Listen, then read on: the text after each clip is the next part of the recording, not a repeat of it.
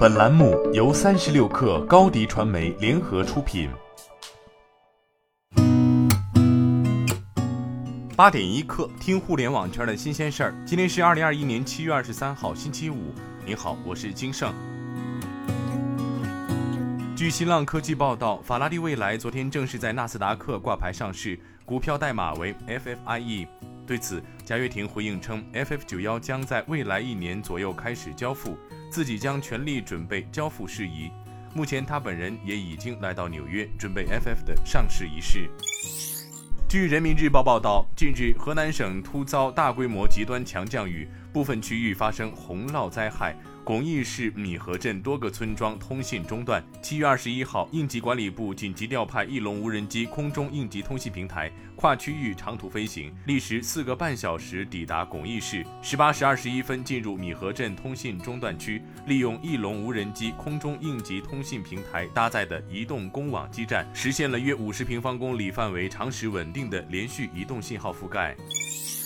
三十六氪获悉，明德电子在互动平台表示，储能电池业务作为子公司泰博迅瑞新开拓的一项业务，已与比亚迪等国内主要电池厂商建立业务合作，但该项目目前处于初期拓展阶段，仍具有一定的不确定性。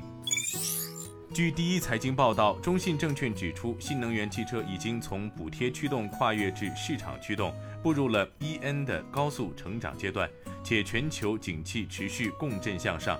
中长期看，我们判断二零二五年全球新能源汽车渗透率有望接近百分之二十，国内外产业链加速融合。从全球视野看，中国电动化供应链快速发展，最为完善，具有产能等优势，预计将充分享受行业增长红利。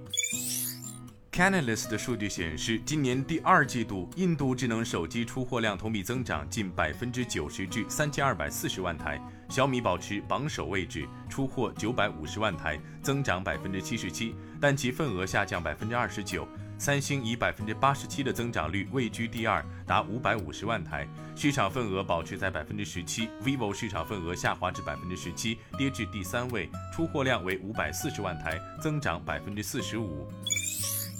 日经中文网消息，经营日用杂货店无印良品的日本良品计划公司七月二十一号表示，将从二零二四财年开始，每年在中国开设五十家店，开店速度是目前的两倍，还将组建负责中国业务的经营团队，在门店较少的城市加快开店步伐。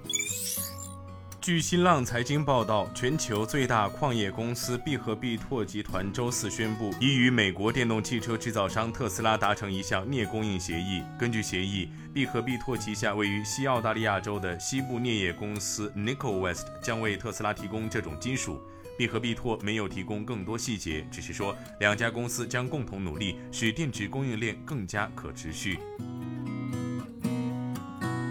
今天咱们就先聊到这儿，我是金盛八点一刻，咱们下周见。